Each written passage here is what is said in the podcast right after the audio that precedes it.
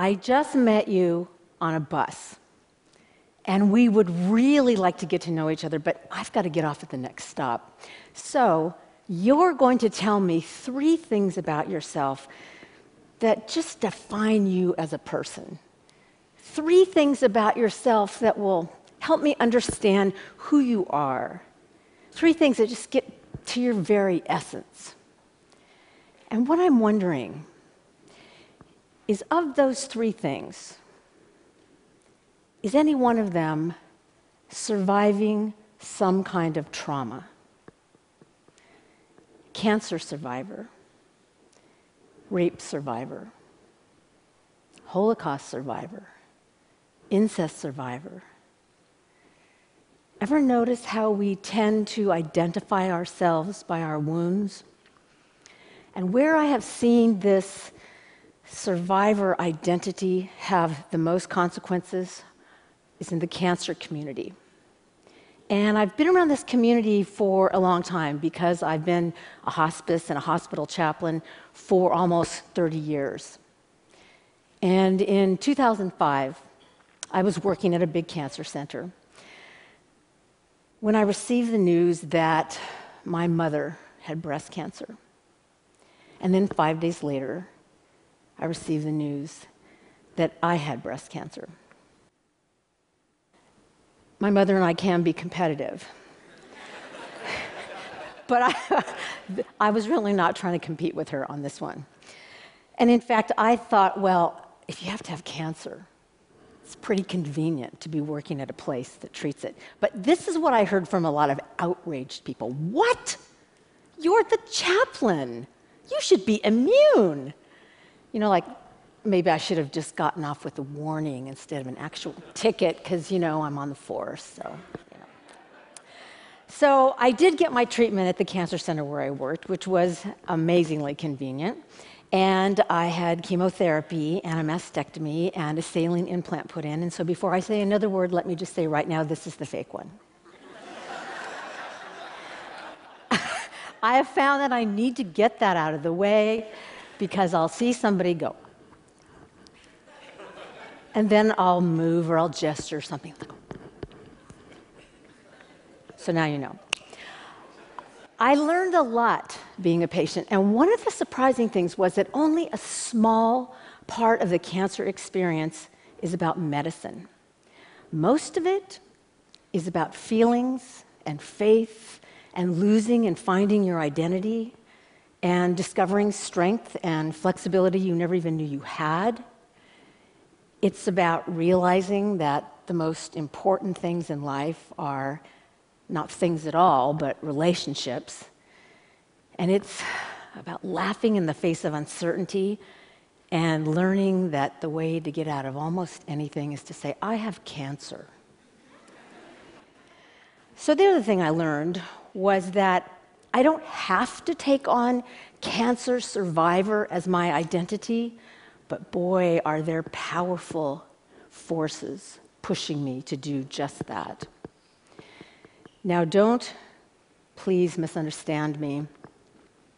Cancer organizations and the drive for early screening and cancer awareness and cancer research have normalized cancer.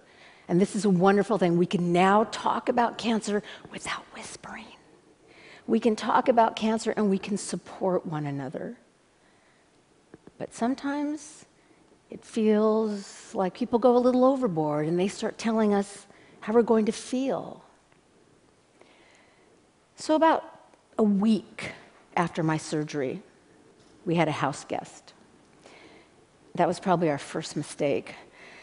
And keep in mind that at this point in my life, I had been a chaplain for you know over 20 years, and issues like dying and death and the meaning of life, these are all things that I'd been yakking about forever. So at dinner that night, our house guest proceeds to stretch his arms up over his head and say, You know, Deb, now you're really going to learn what's important.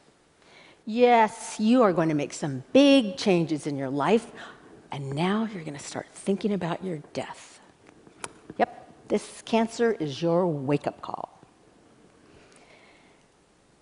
Now, these are golden words coming from someone who is speaking about their own experience. But when someone is telling you how you are going to feel, it's instant crap. The only reason I did not kill him with my bare hands because I could not lift my right arm.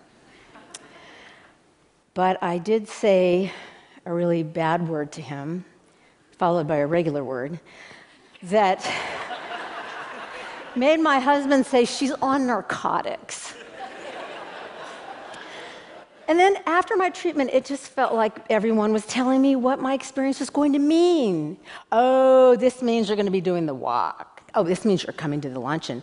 This means you're going to be wearing the pink ribbon and the pink t shirt and the headband and the earrings and the bracelet and the panties.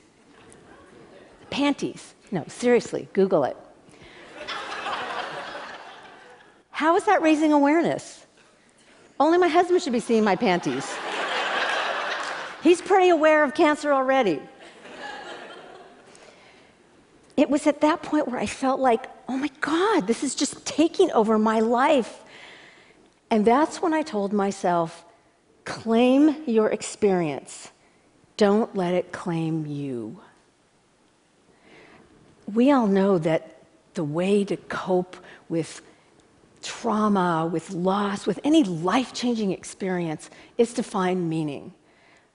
But here's the thing no one can tell us what our experience means. We have to decide what it means.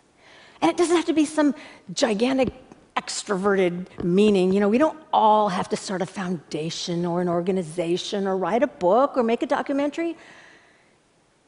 Meaning can be quiet and introverted.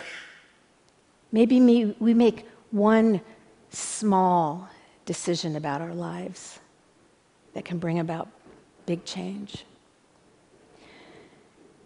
Many years ago, I had a patient, just a wonderful young man who was loved by the staff. And so it was something of a shock to us to realize that he had no friends. He lived by himself. He would come in for chemotherapy by himself. He'd receive his treatment, and then he'd walk home alone. And I even asked him, I said, hey, how come you never bring a friend with you? And he said, I don't really have any friends. But he had tons of friends on the infusion floor. We all loved him, and people were going in and out of his room all the time. So, at his last chemo, you know, we sang him the song and we put the crown on his head and we blew the bubbles. And then I asked him, I said, So, what are you going to do now? And he answered, Make friends. And he did. He started volunteering and he made friends there. And he began going to a church and he made friends there. And at Christmas, he invited my husband and me to a party in his apartment, and the place was filled with his friends. Claim your experience.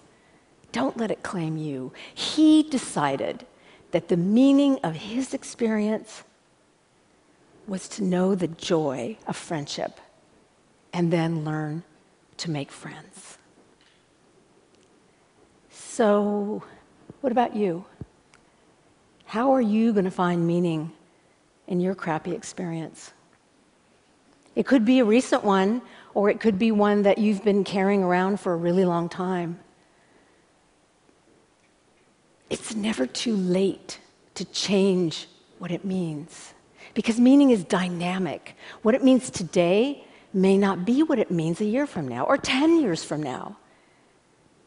It's never too late to become someone other than simply a survivor. Hear how static that word sounds? Survivor. No movement, no growth.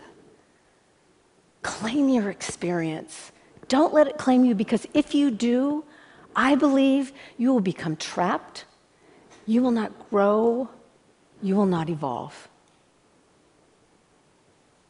But of course, sometimes it's not outside pressures that cause us to take on that identity of survivor. Sometimes we just like the perks. Sometimes there's a payoff. but then we get stuck. Now, one of the first things I learned as a chaplain intern was the three C's of the chaplain's job comfort, clarify, and when necessary, confront or challenge. Now, we all pretty much love the comforting and the clarifying, the confronting, not so much. One of the other things that I loved about being a chaplain was seeing patients a year or even several years after their treatment because you know it was just really cool to see how they had changed and how their lives had evolved and what had happened to them.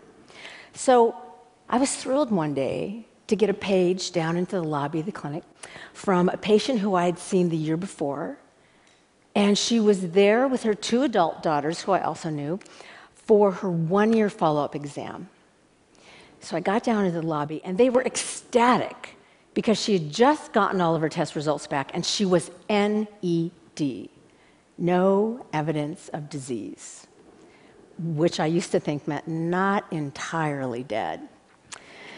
so they were ecstatic. We sat down to visit, and it was so weird because within two minutes, she started retelling me the story of her diagnosis and her surgery and her chemo, even though as her chaplain, I saw her every week, and so I knew the story. And she was using words like suffering, agony, struggle. And she ended her story with, I felt crucified. And at that point, her two daughters got up and said, We're going to go get coffee and they left. Tell me three things about yourself before the next stop. People were leaving the bus before she even got to number two or number three. So I handed her a tissue and I gave her a hug. And then, because I really cared for this woman, I said, Get down off your cross. And she said, What? And I repeated, Get down off your cross. And to her credit, she could talk about her reasons for embracing and then clinging to this identity. It got her a lot of attention. People were taking care of her for a change. But now it was having the opposite effect. It was pushing people away. People kept leaving to get coffee. She felt crucified by her experience, but she didn't want to let that crucified self die. Now, perhaps you are thinking I was a little harsh with her. So I must tell you that I was speaking out of my own experience. Many, many years before, I had been fired from a job that I loved, and I would not stop talking about my innocence and the injustice and the betrayal and the deceit until finally, just like this woman, people were walking away from me. Until I finally realized I wasn't just processing my feelings, I was feeding them. I didn't want to let that crucified self die. But we all know that with any resurrection story, you have to die first. The Christian story, Jesus was dead a whole day in the tomb before he was resurrected. And I believe that for us, being in the tomb means doing our own deep inner work around our wounds and allowing ourselves to be healed we have to let that crucified self die so that a new self, a truer self, is born. We have to let that old story go so that a new story, a truer story, can be told. Claim your experience, don't let it claim you. What if there were no survivors? Meaning, what if people decided to just claim their trauma as an experience instead of taking it on as an identity. Maybe it would be the end of being trapped in our wounds and the beginning of amazing self exploration and discovery and growth. Maybe it would be the start of defining ourselves by who we have become and who we are becoming.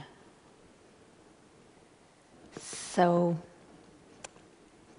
perhaps survivor was not one of the three things that you would tell me. No matter. I just want you all to know that I am really glad that we are on this bus together. And this is my stop.